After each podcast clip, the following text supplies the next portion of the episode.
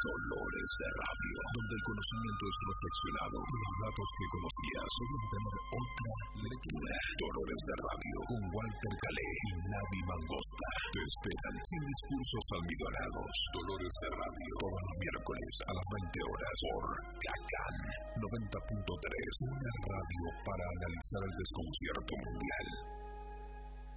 Y comienza Dolores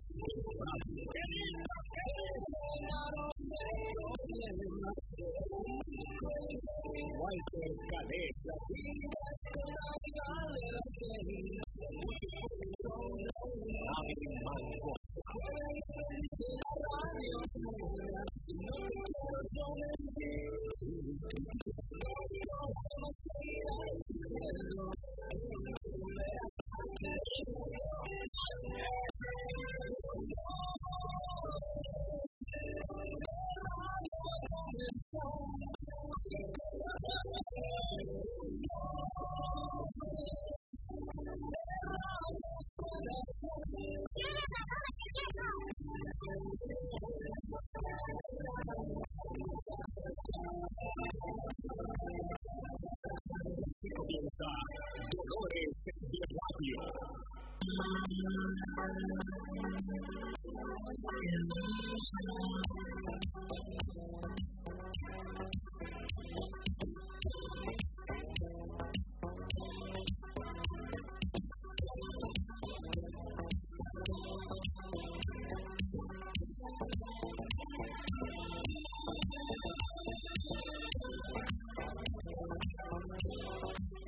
Buenas noches, queridos amigos, a una noche más de Dolores de Radio. ¿Cómo le va, señor? El indispensable señor Navi Mangosta. Buenas noches, Walter Calé. Buenas noches, Gustavo Legui. Buenas noches, Mundo por Internet. Muy bien, aquí estamos nuevamente en otro programa de Dolores Radio, intentando desarrollar un tema que en definitiva nos supera como todos los temas que trabajamos, pero obviamente que la intención nuestra es despertar la pregunta, despertar la, la pequeña inquisición mental que podemos llegar a realizar a través de algunas cosas que se nos van presentando. ¿Así, David? Así es. Hoy tocaremos el tema la muerte en las diferentes culturas.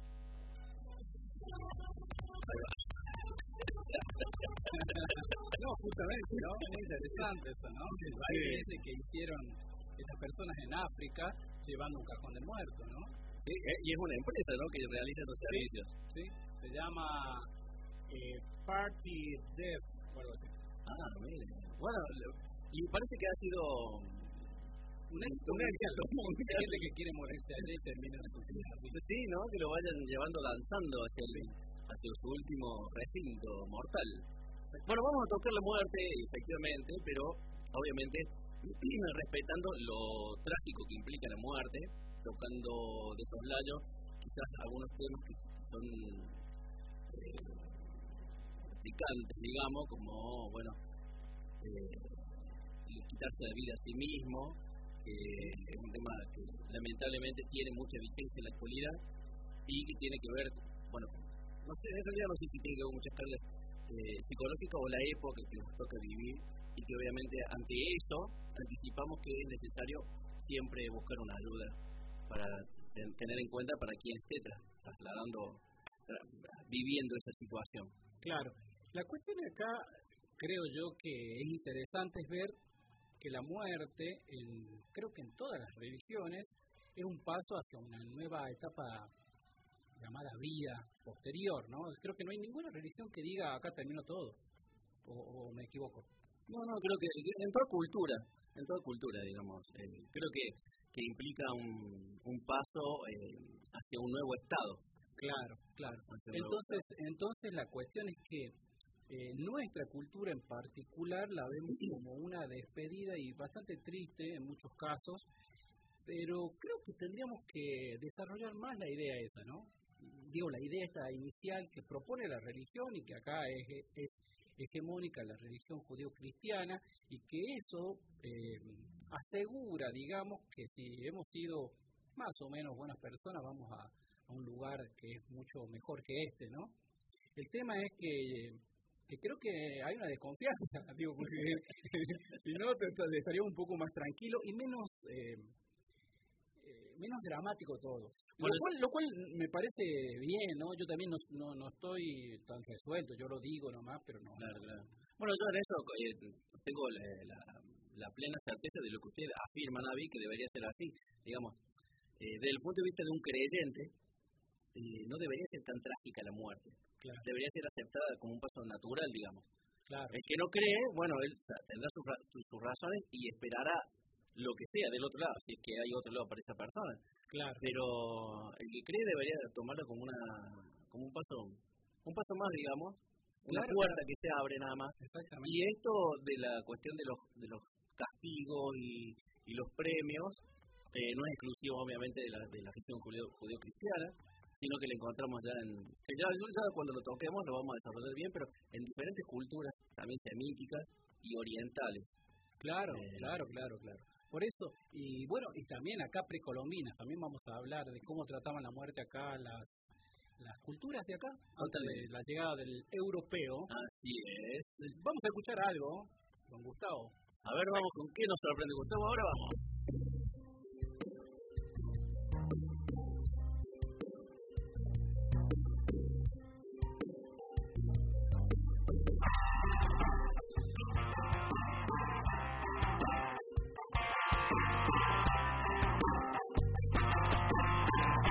Selva oscura se perdí. Desnudo el alma, siento que es el fin. De rocas falsas caen sobre mí. Mundo de garras, alejando de ti. Si el sol mi par, ten piedad, te pido dolor.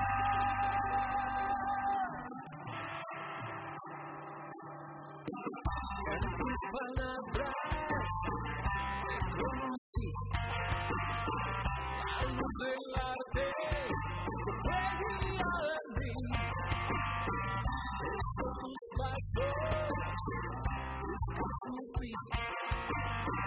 Desde la ausencia hasta existir. Llévame encontrar el amor que no olvidó.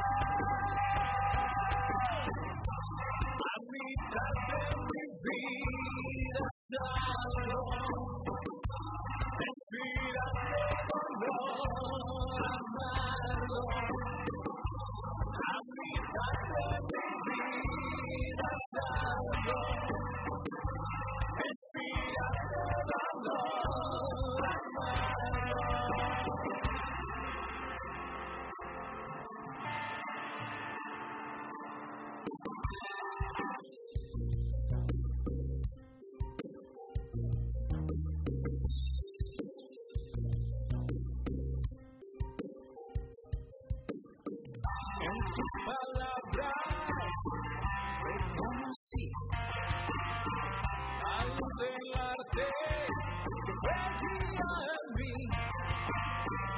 Beso tus pasos, esto subí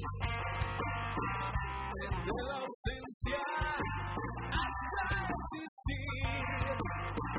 Llévame donde encontrar el amor que no olvidó.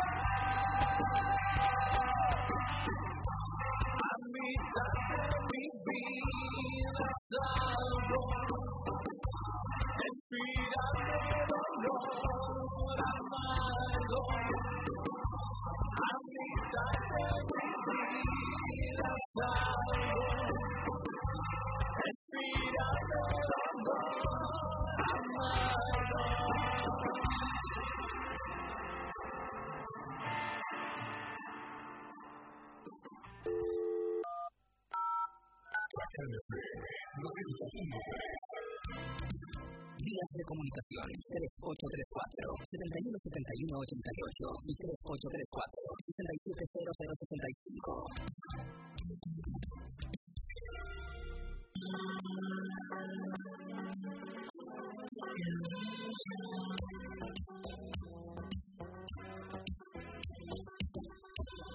Aquí estamos nuevamente con Dolores de Radio. El tema que vamos a tratar hoy es la muerte, pero no solamente, eh, solamente la muerte centrada en la cuestión cultural, cómo la viven las culturas, eh, cómo es la preparación que disponen para, ante la muerte, sino también eh, la muerte también con el pensamiento, en relación con el pensamiento, en relación con, con las obras de literatura, que también han aportado bastante a, a esto, con ciertos mitologemas y bueno, y obviamente decorarlo con algunas anécdotas, que es la, la idea que hicimos del tiempo. Sí, señor. Bueno, yo estaba pensando, ¿no? Estamos de estreno. A la... Sí, sí, siempre. siempre me reír ese chiste. O sea, funciona una y otra vez. Eh, la cuestión es que en ciertas culturas, ¿no? Eh, es interesante cómo, a ver, a la muerte la quieren mantener física. A ver, por ejemplo, la momificación que hacían de las personas importantes en Egipto, ¿no? O sea, porque el esclavo o la persona que... No, en realidad creo que era solamente a los que eran nobles se lo momificaba. O sea, el resto directamente, no sé, se lo enterraba. La verdad que no sé qué hacían. Directamente, digamos, no, era un tratamiento común. Pero a esas personalidades, digamos, lo que se hacía era momificarlo y no solo momificaban al individuo, sino que también, por ejemplo, a, a sus gatos, ¿no? a sus mascotas. Bueno, los gatos eran considerados divinidades. Claro, este, y también a bueno, sus objetos, ¿no? El tema es que, ¿por qué mantener físico así intacto, no? O sea, pensar que ese cuerpo, digamos, este, ya no contiene a lo que sería el alma. Se ve que ellos lo pensaban de otra manera. No, es que eh, tenían esa duplicidad de cuerpo y alma, porque precisamente lo que eh, creo que el dios Anubis, que es perro, cabeza de perro. Claro, creo que era el dios Anubis el que pesaba el alma Ah, en una balanza para ver las virtudes y bueno, con, con los pecados, digamos, las faltas, ellos no conciencia de pecado, digamos, pero sí las faltas, y, a- y de ahí evaluar si era merecedor, digamos, de, de vivir en un estado junto a los dioses o no. Ah, mire. O sea, era el alma la que se pesaba. Y por eso a mí también me llama la atención esta cuestión de la permanencia del cuerpo. Claro. Quizás por respeto, no olvidemos que el faraón es una divinidad. Claro, claro. Entonces, quizás por una cuestión de permanencia de la divinidad. Acá usted sabe que todavía en Catamarca y sobre todo, me imagino que en otras eh, regiones, eh, en otras provincias, perdón, que comparten la región de la Puna, hacen el ritual al estilo precolombino. No sé si usted sabe o lo comento. No, no, por favor, coméntelo. Mire, cuando alguien muere en la, en la, en la Puna, eh, esto yo lo vi en, en el documental Lagunistos.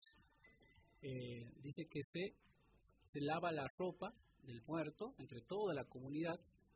A su vez, otra parte de la comunidad lleva al muerto a enterrar, ¿no? Con sus cosas, las cosas que le gustaban, ¿no? La comida, si le gustaba fumar un cigarrillo. Y también, esto también me da un poco de tristeza, pero hay una coincidencia con, el- con los egipcios, es que lo llevan a su, a su perro preferido y lo ahorcan Ah, me y le ponen las- unas alforjitas llevándole las cosas que al muerto le gustaban y lo entierran junto con el muerto. O sea, el perrito, Chocho el perro, ¿no? De- pobrecito, de- claro, por lo menos lo acompaña No, a, la, a la otra vida. Qué duro. Qué... Es duro, ¿no? Sí, pero bueno, digamos, pero si uno piensa que si eso en la otra vida somos como, como nosotros, y bueno, está bueno que te acompañe tu perro. Sí, pero estaría bueno que te acompañe en un proceso natural, ¿no? Que si se muere, que te acompañe. Si quiere. Pero, pero, se da cuenta, digamos, que, que todo es cuestión de creer en el más allá. Uno cree que es un paraíso para el perro, eso, ¿no? por eso, por eso le digo, eh, y bueno, para el humano, bueno, si ha muerto no tiene elección, pero el tema es que estaría bueno que te acompañe tu perro. Digamos, ellos creen, por eso lo hacen, si no, no, si no lo harían simbólico, digo, si no lo harían simbólico, lo, lo hacen algo simbólico al perro y no, no, no, lo ahorcan en, en sí. ¿Sabe que recién lo que hablaba de los egipcios? Quizás, no sé, porque no conozco mucho de la cultura egipcia, aunque leído algo, eh, tenga que estar relacionado este, estos ritos de muerte con el dios Osiris. El dios Osiris es muerto, siendo dios. Ujú. Estaba casado con su hermana Isis. Y es eh, desmembrado. Mm.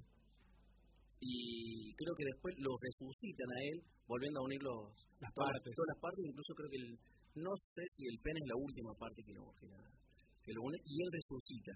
Es decir, hay, hay una, una relación cuerpo y alma muy fuerte en los egipcios. Claro, evidentemente, evidentemente. Y obviamente al ser Igual, a ver, zona, Otra cosa que también yo creo que, que, que tenemos mucho para hablar, es esto de la permanencia física, pero no con el cuerpo solamente, sino con, a ver, con lo- las obras que dejamos, digamos, nuestro paso, nuestra huella por este mundo, ¿no?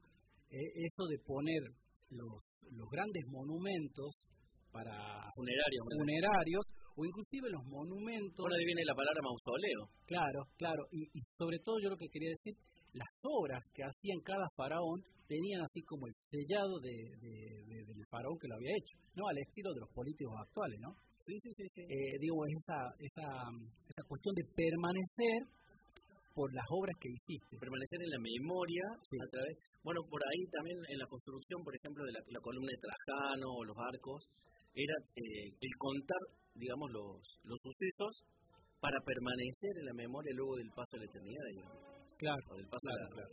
El paso a la otra vida. Sí. ¿Mm? Los, los romanos, por ejemplo, eh, veneraban mucho la cuestión de eh, los padres. Incluso tenían, los padres ya muertos, tenían un pequeño altar Ah, tenían como unos pequeños unos muñequitos representándolos, en ¿no? su casa, claro, junto con los dioses. Sí, sí. porque eran eh, muy de mantener esa cuestión de, de, la, de los padres vivos. Se los seguía consultando, se los seguía Claro, viendo. claro. Sí, bueno, eh, de hecho, a ver, en, en Oriente pasa algo similar, ¿no? No solo con los padres, sino con tus antepasados en general. O el Día de los Muertos de ellos hacen en la calle, en la calle, por ejemplo, toda la calle es- esos días este, con este, fuentes con frutas y sobre todo, ¿En Oriente dónde era, digamos? por ejemplo, en China sucede Ah. esto, ¿no? Pero yo creo que En también Lejano Oriente. Sí, y yo creo que también eh, sucede otro tanto en Tailandia, en todos esos lugares. Yo lo, yo lo vi en una película china, por eso me acuerdo. Este, y, que- y seguramente tendrá que ver esto con, con, digamos, con, con parte de, a ver, del, no sé si del budaísmo que hay, eh, que, El budismo. el budismo, perdón, el budismo, y que entonces abarca varios países, ¿no? A mí lo que me pareció interesante es que se le dan eh, las ofrendas de las cosas que a ellos les gustaba, pero no le dan solamente la fruta para que se pudra ahí, sino que parte de esa fruta la queman.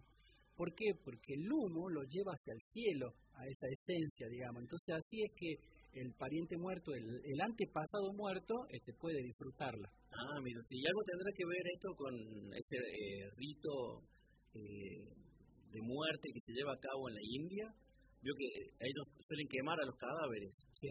Los queman y obviamente, bueno, tiene que ver con la cuestión de, De que el humo va hacia el arriba, humo, ¿no? el humo va hacia arriba y, y se ven montones de hogueras a veces, porque obviamente Sí. siempre coinciden en algunas muertes, digamos, y, se- Claro. y bueno, toman el colectivo juntos en ese momento. Claro, sí, sí. Y lo que más me llama la atención... Acá antes decíamos tomar el 10, porque el 10 te llevaba al cementerio. Toma el 10. Bueno, también la gente toman el 10, ¿no? Varios puntos. Y lo que me llama la atención es que las cenizas las arrojan en el río, en el, sí, el Ganges, creo que es el río de sí, sí. el río Sagrado. Un río sagrado que bueno hacen de todo ahí, ¿no?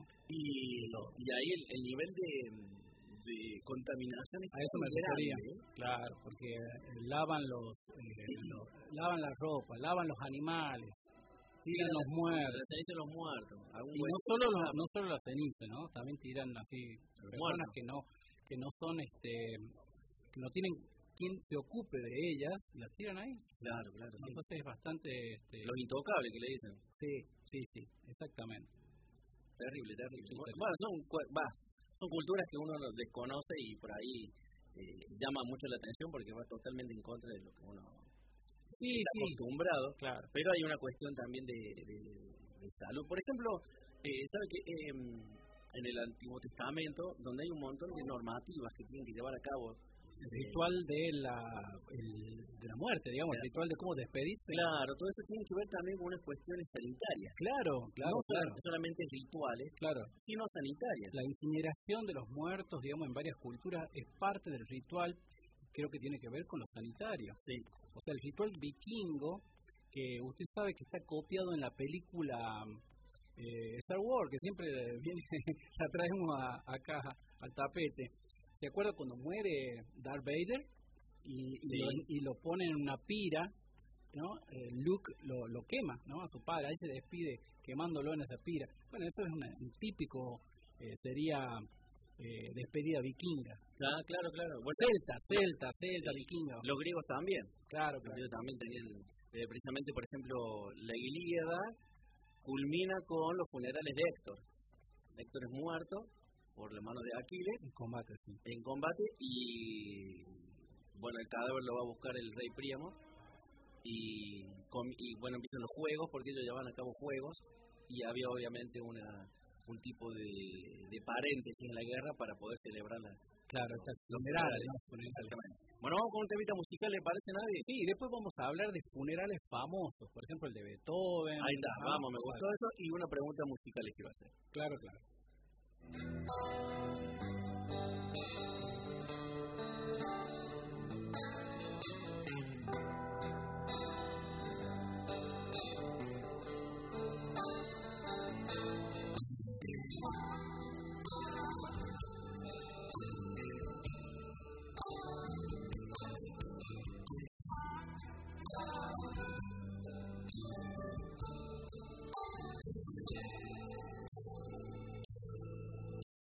El diablo más parado en la esquina de mi barrio. Ahí donde dobla el viento y se cruzan los atajos. Al lado de estaba la muerte con una botella en la mano. Me miraban de reojo y se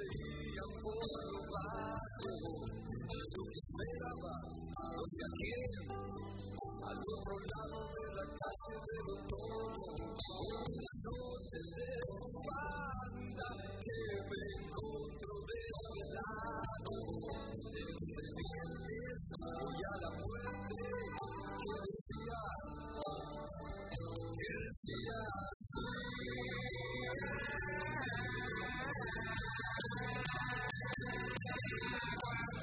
se habrá escapado como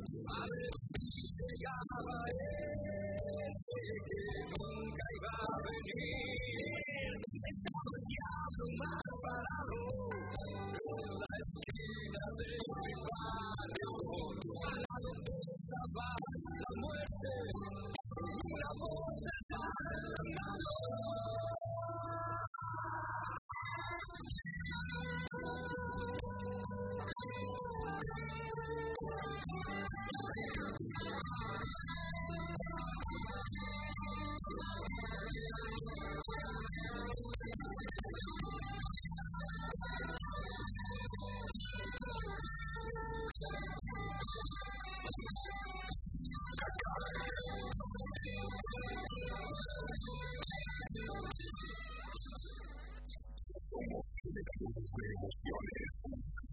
Somos 90.3 en tu dial, Cacán FM, radio para pensar el desorden.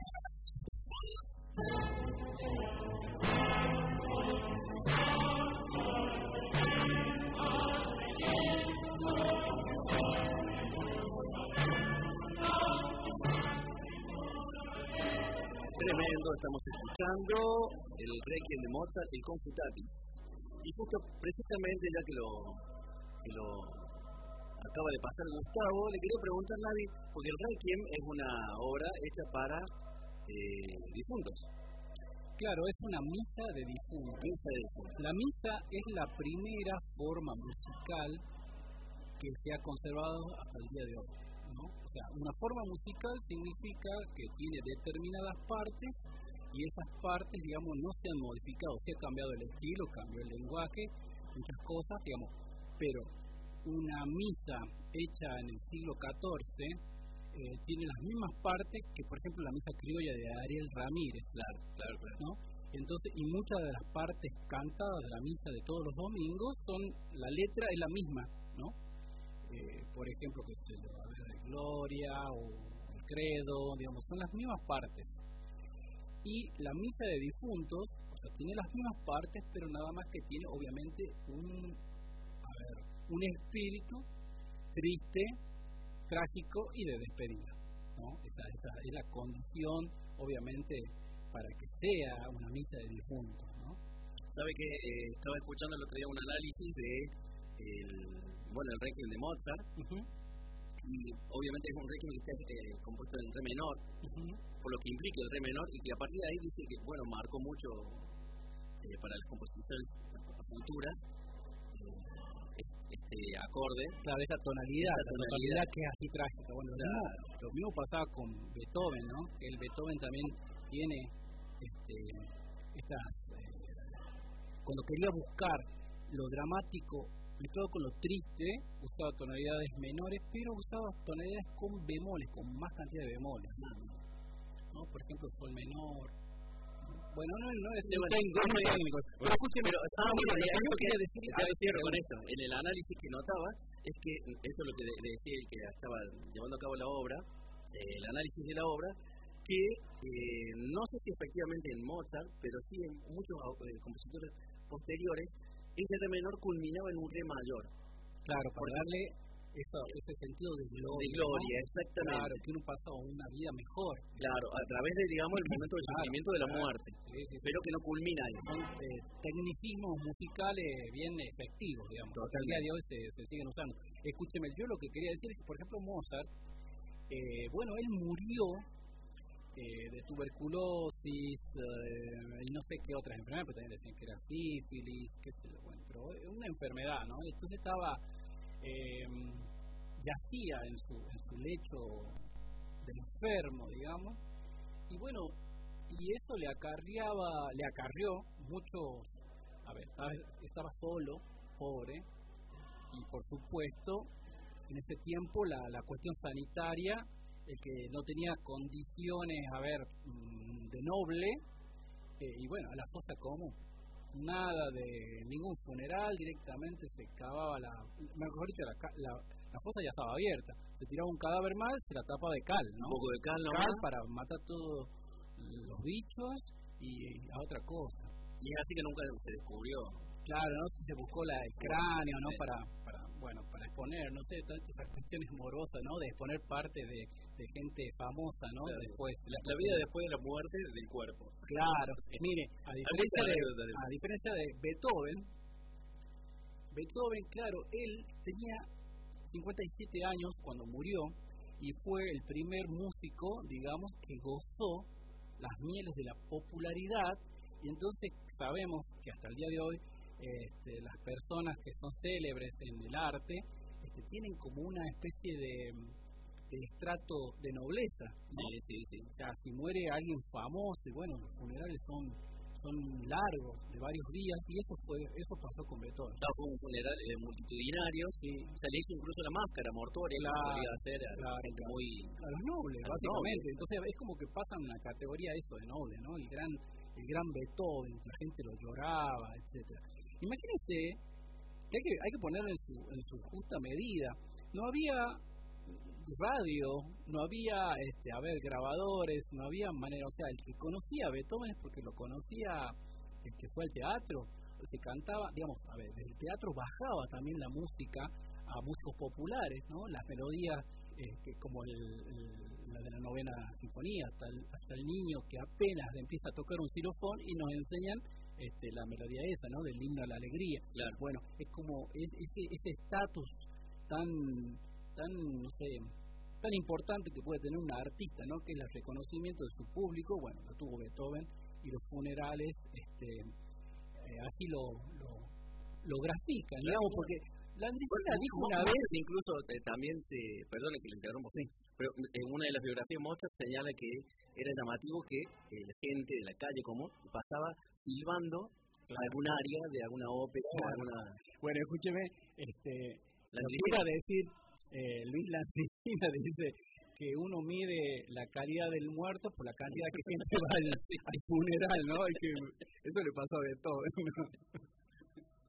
Así es. Bueno, y hay, hay otros funerales que fueron también eh, muy llamativos, eh, muy multitudinarios. Por ejemplo, eh, no sé si congregó tanta gente, por ejemplo, lo que fueron dos grandes hitos de, la, de nuestra historia argentina, como fue la muerte de Carlos Gardel, a muy temprana edad.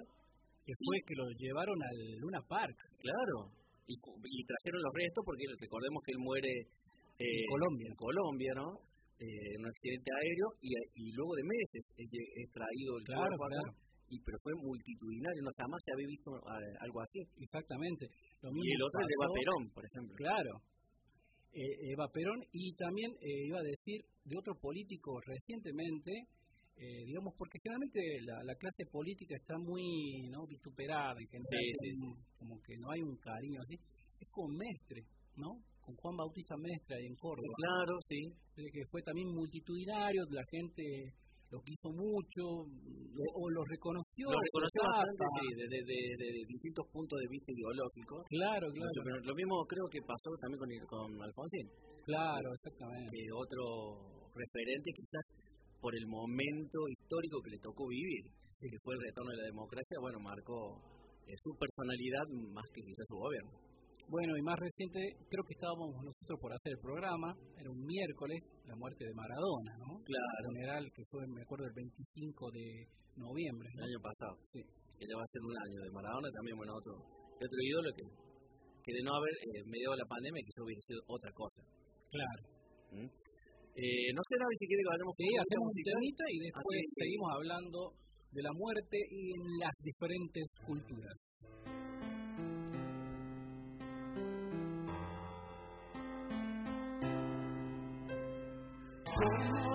Palomas que son deseo, volaron grises junto a mí para sangrarme con sus recuerdos, confesa boca de aquel sufrir. Porque el amor ya nos ha fundido, fuego de la eternidad y del dolor. Por amor nos floreció el castigo bajo el invierno de la traición. El dolor es el recuerdo de un tiempo mejor. Eso ofrece una pena que mi alma aceptó. Sentí mi cuerpo quebrar su tallo, quebrar mis piernas por la piedad. Dejé en silencio las dos palomas, tristes amantes de eternidad. El dolor crece al recuerdo de un tiempo mejor. Eso ofrece una pena que mi alma aceptó. Sentí mi cuerpo quebrar en su tallo, quebrar mis piernas por la piedad. Dejé en silencio las dos palomas, tristes amantes de eternidad.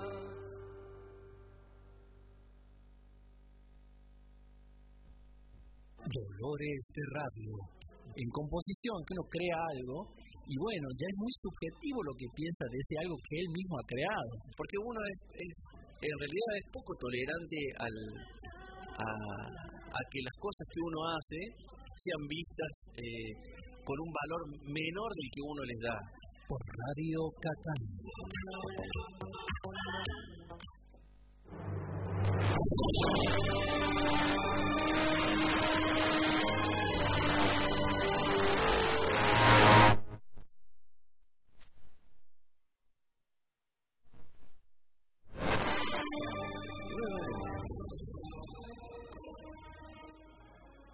Radio Cacán. no, es de, de la momia, ¿no? Sí, ¿no? Qué película. la momia blanca y la momia negra luchaban entre sí. Eso que no vieron Una me película. quiere, la otra me deja. Me Sí, que hacía ese Pantino, ¿no? Entonces así, la película esa la vi. Mentira. La, la momia. Buena película, como esa con Boris Karloff. Ah, claro. Claro, claro. Había una así, Sí, ¿no? sí, peliculón eso. Bueno, eh, ¿sabe que Justo que puso mm, Gustavo el tema que acaba de sonar, es un tema, bueno, compuesto por ambos dos, usted y yo, que refiere al eh, el viaje que lleva a cabo Dante del infierno hasta el cielo. Es decir, se trata de un descenso a los infiernos para, bueno, ascender cambiado. La idea es ir purgando. Y esta idea, ese mitologema del encuentro con los muertos, es un mitologema antiquísimo, es muy viejo, que el Dante lo que hace es reflotarlo desde un nuevo concepto que es un concepto cristiano.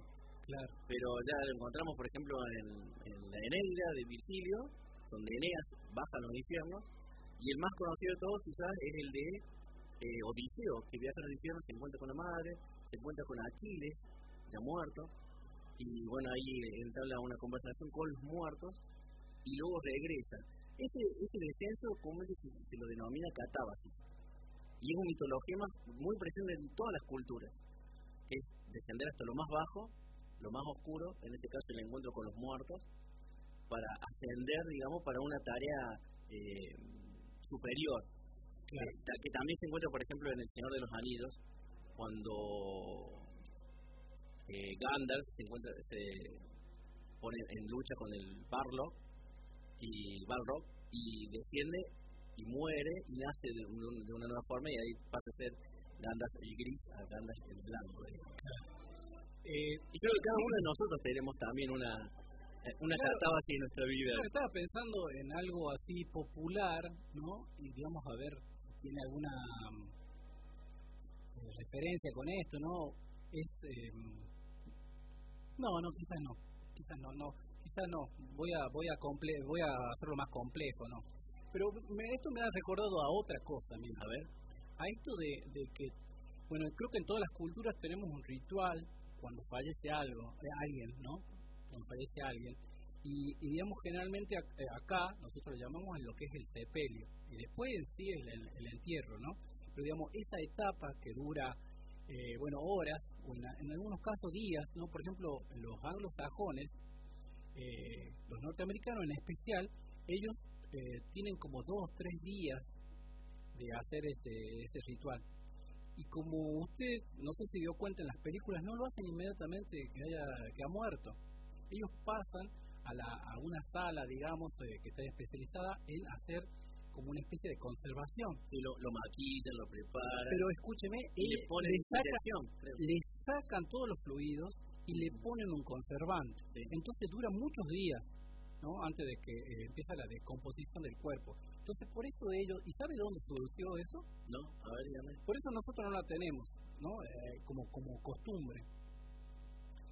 Cuando fue la guerra civil, ¿no? Norteamericana, ¿no? Eh, a finales de 1700, eh, usted sabe que mucha gente que había luchado, que las luchas se, se hicieron más que todo en el sur, ¿no? Digamos, pero la gente que era del, del lado del norte, bueno, moría lejos de su, de su, de su lugar.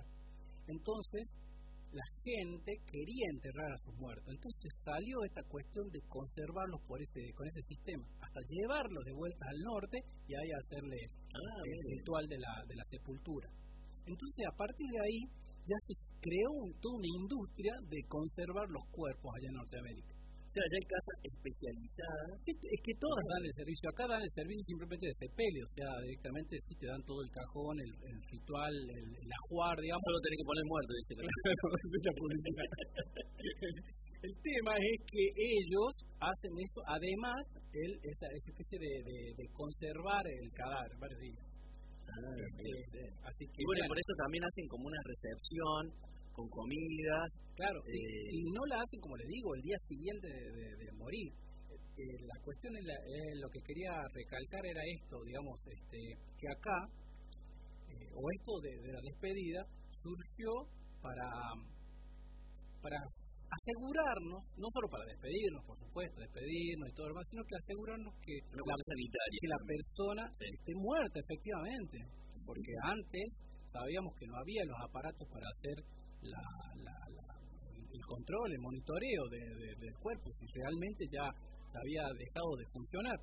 Entonces, cuando cuando se lo enterraba, muchas veces se lo enterraba vivo. Sí, bueno, creo que hay un cuento de Edgar Allan Poe, eso. Se llama así, enterrado vivo. Claro, y, incluso se, se empezó y se inventó un tipo de ataúd con una pequeña campanilla, campanilla para que avisara en caso de despertar adentro del cajón. De hecho, este, muchas compañías que hacían ataúdes hacían este, como un sistema de seguridad, no solo la campanilla, sino tenían, por ejemplo, agua, un depósito para tener comida y un, llamador más efectivo.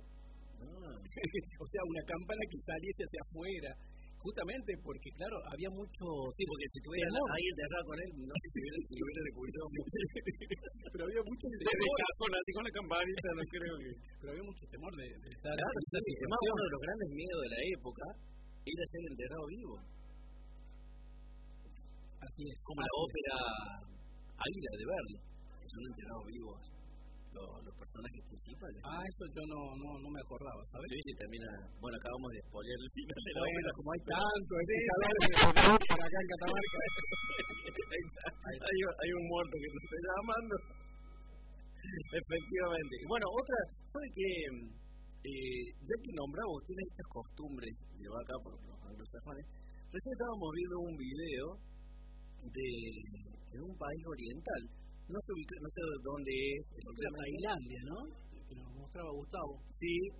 Indonesia. Indonesia, donde el cadáver se lo mantiene en la casa y se lo va alimentando, limpiando. ya está en el cajón, digamos, y, pero claro, se lo sigue, le ofrecen comida, agua.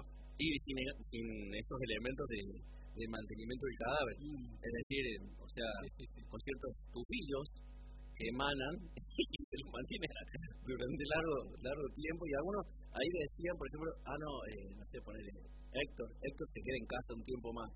Claro. y él gritaba ahí ya se quitó el Héctor no sí yo yo la cuestión a ver higiénica que va en contraposición con la con las creencias no con las costumbres yo ahí estoy en desacuerdo no ah, no tengo que estar eh, acuerdo con ellos pero me refiero pregunto por qué la siguen este, haciendo así, ¿no? Claro, claro porque ya, ya, ya sabemos que, que no es conveniente este, sanitariamente hablando. La costumbre, por ejemplo, de enterrar, en los antiguos griegos, enterrar el cadáver con una, una moneda en los ojos. Ah, para pagar, ¿no? Para pagar al barquero. Pero me parece que va, pasa por otro lado también, porque, por ejemplo, en, la, en el manto de Turín, en la sábana de Turín, que eh, supuestamente ha sido el reflejo de la resurrección de Cristo y quedó estampado y digamos la ciencia no ha sabido demostrar todavía cómo es que queda estampado eso porque no es una pintura. El, el hombre que está ahí yacente que es un judío tiene todos los rasgos del, judío también tiene dos monedas de la época de César en, el, en, los ojos. Y obviamente que ellos no pagaban a un barquero. Pero capaz que tenga que ver con otras cuestiones quizás para mantener cerrados los, eh, los, ojos, no sé por qué claro. lo habrán utilizado, digamos, tendremos que indagar un poquito más en ese aspecto. Claro, no, quizás este, no haya sido la familia de él, sino un, un, un romano el que hizo eso. Ah, puede ser también, puede ser también, ¿no? Y bueno, hay montones de anécdotas. Hay una que me llama mucho la atención, por ejemplo. Tenemos que hacer una pausa musical. Ah, bueno, ¿no? la dejamos para el mes que viene. Ahí va y fui libre de verdad. Guardaba todos mis sueños en castillos de cristal. Poco fui creciendo y mis fábulas de amor se fueron desvaneciendo como pompas de jabón que encontraré una mañana dentro de mi habitación y prepararás la cama para dos.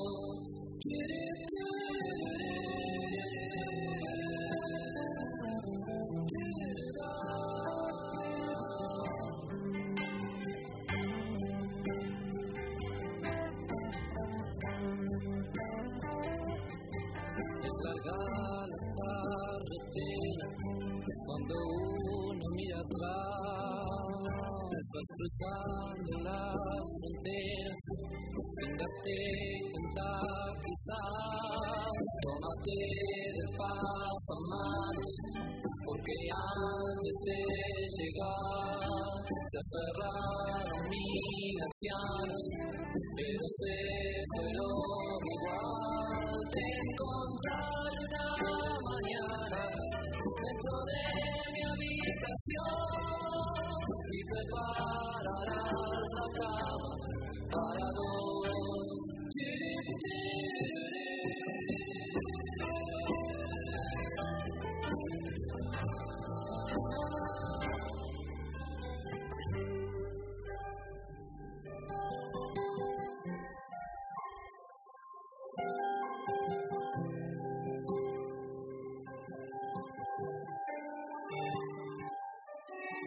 Quisiera saber tu nombre, tu lugar, tu dirección.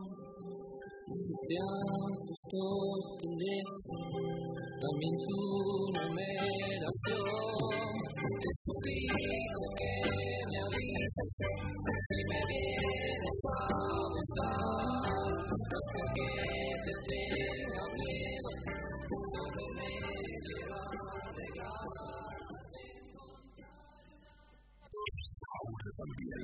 puedes escuchar por www.cacanfm.com.ar.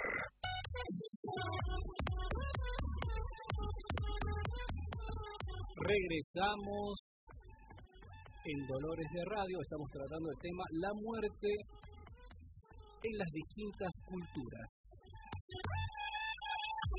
A la cultura africana o cierto país africano en realidad. Nunca supe dónde, dónde sucede este video. No, yo tampoco. Sé que era gente africana nomás.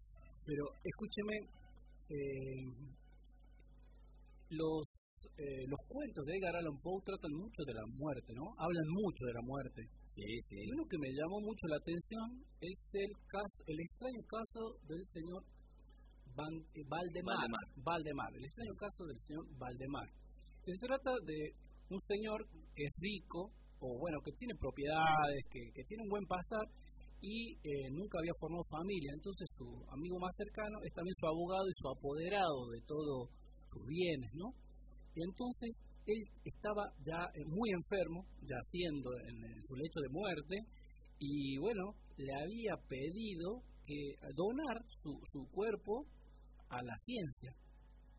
Entonces, eh, un, un- un tipo, un médico, se acerca interesado porque le propone investigar si el, en un estado hipnótico ese pasaje de la vida a la muerte podría conservar ese estado de hipnotismo Y poder narrar. y poder narrar lo que lo que sucede después de la muerte.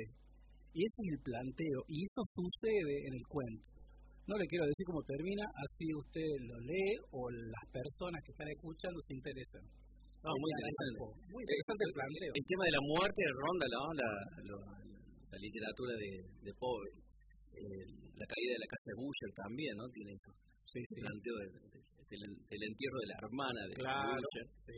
Muy, muy buena, muy buena. ¿Sabe, Navi, que hay mu- muchísimas anécdotas que tienen que ver con el, con el post-mortem, digamos, con, con las travesías que han llevado a cabo los, los cuerpos eh, de manera involuntaria, obviamente, porque ya están muertos. Claro, Pero, por ejemplo, eh, cuando muere Felipe el Hermoso, Felipe el Hermoso, el estaba casado con, con Juana, hija de los reyes católicos, de Fernando de Aragón y Isabel de Castilla. Y que pasa la historia como Juana la Loca. Y pasa la historia como Juana la Loca porque era tanto el amor que sentía por Felipe que cuando muere, ella eh, lleva cabo un periplo con el cadáver y que incluso en algunos momentos destapaba el cajón y de donde surgen algunas leyendas de necrofilia, de, por ejemplo, de Juana la Loca. Mm, Y de ahí, bueno, le queda el... Se volvió loca de amor, digamos, y, y se mantenía en contacto con su amor ya muerto. claro. En, en otra oportunidad, otra anécdota, no me acuerdo de qué rey, es muy interesante porque eh, la- a la esposa le habían eh, vituperiado bastante los, ciertos nobles. Bueno, ella muere y él lo que hace es desenterrar el cadáver, vestirla, así, ya, obviamente siendo Un cadáver, claro. cadáver, Claro. hueso y carne podrida, putrefacto, sentarla en el trono y hacer pasar a todos los nobles, a los nobles que la habían maltratado y que le besen la mano. Terrible. Y bueno, además de, por ejemplo, el cadáver de Mozart, que no sé qué se encontró, está, por ejemplo, el cráneo de, de Descartes, el filósofo francés, el Claro. discurso del método, que cuando muere, bueno, algunas teorías sostienen que puede haber sido muerto envenenado, pero lo curioso es que su cráneo fue pasando de, propietario en, propie- en propietario, pero eso no es lo más llamativo. Lo más llamativo es que cada propietario estampaba su firma en el cráneo.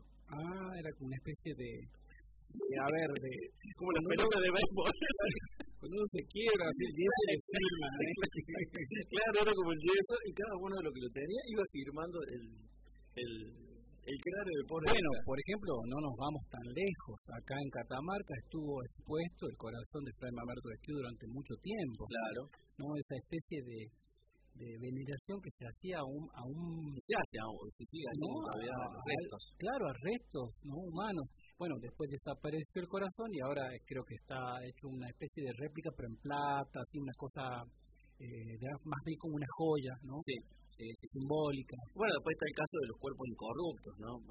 El padre Pío, por ejemplo. Claro, que no, que no, no, no se podría, ¿no? No se, ¿cómo No, sería no se pudren. No se pudre, ¿no? No, es así decir, no, no lleva, digamos, ese proceso natural de descomposición. Y bueno, con, él- con, él- como eso hay un montón. Hay una anécdota, por ejemplo, que me llama mucho la atención de una cultura. Es un poco asqueroso lo que voy a contar, pero, pero lo leí en un libro de Isaac Asimov que se llama eh, El libro de los hechos. Que en esta eh, cultura, en una isla, los nativos solían colgar los cadáveres en tipo hamacas y bueno, obviamente se lleva con el calor de la, de la zona, se lleva a cabo la descomposición del mismo y empezaron a caer los fluidos. Con esos fluidos, ese líquido que caía, generaban un, li- un licor embri- eh, para- embriagante, digamos. Y eso es lo que consumían. Estoy pensando. No sé quiénes eran, pero lo, lo tengo al, al dato bien sacado de uno de esos libros y, Bueno, y realmente es un poco Sí, sí. vomitivo. Sí, eh, eh, innecesario, pero bueno, Innecesario. Estoy pensando que siempre todo lo que se fermenta tiene que ver con el azúcar, ¿no? Y acá estaba viendo cómo, cómo sería el proceso, pero bueno, no no me voy a poner a, Bueno, pero está también a buscarle la huesa a este licor de muerte. Claro, el licor de muertos. El licor de fiambre. Y- Pero tiene algo que ver también, por ejemplo, eh, que el- algunos aborígenes comían el corazón del- del- de, la presa para que la vitalidad de esa presa Claro. ingresara en su Lo mismo pasa con el canibalismo, ¿no? Esa, la, la idea Claro. es esa, ¿no? De tomar la- el poder que, te, que tiene ese enemigo, ¿no? La energía vital. La del energía enemigo. vital del enemigo, claro. Exactamente. No sé cómo andamos con el tiempo, nadie creo que Mire, momento. me hizo acordar una anécdota ver. que viene Tenemos dos minutos. eh, hay una lucha entre dos eh, clanes vikingos, ¿no? Y uno de ellos, este, bueno, lo termina matando, o mejor dicho, al contrincante eh, de, bueno, triunfa uno arriba del otro, y para demostrar ese, ese, ese poder, al último le corta la cabeza y la, y la levanta así como, un triunfo y toda su, su gente ¡ah! victorea.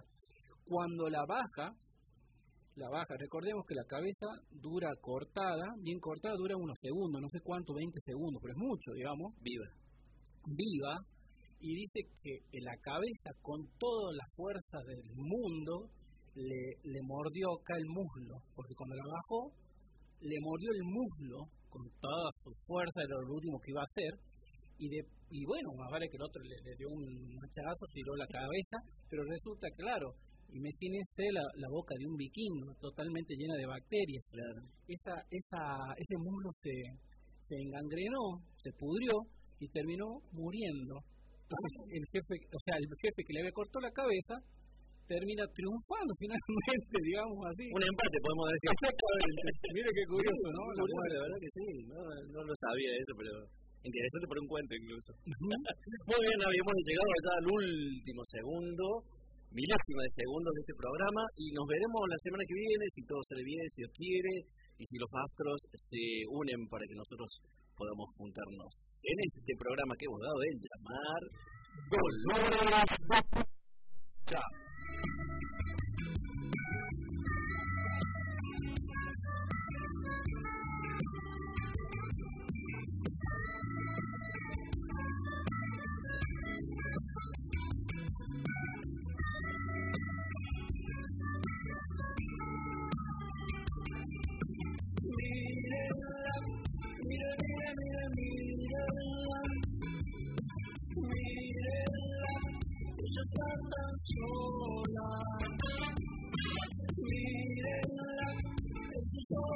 hay placer. Mirela cuando te enamoras. Ya viene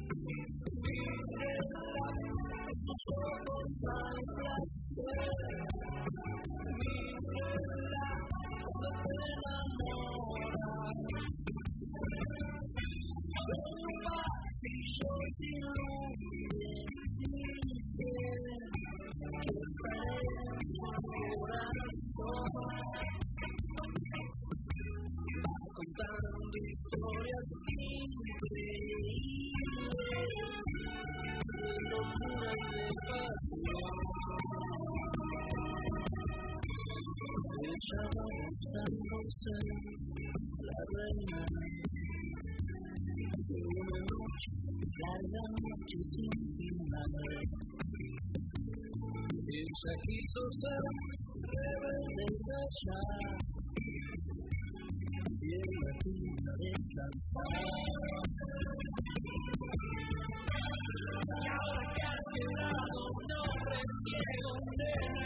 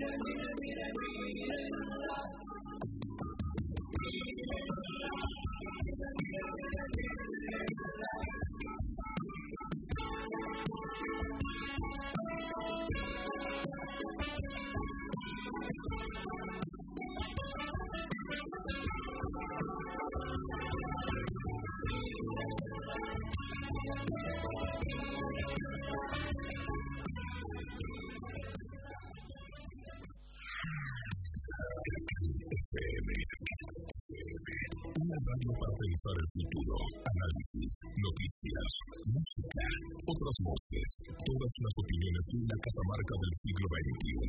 CACAN, una radio para salir del laberinto social.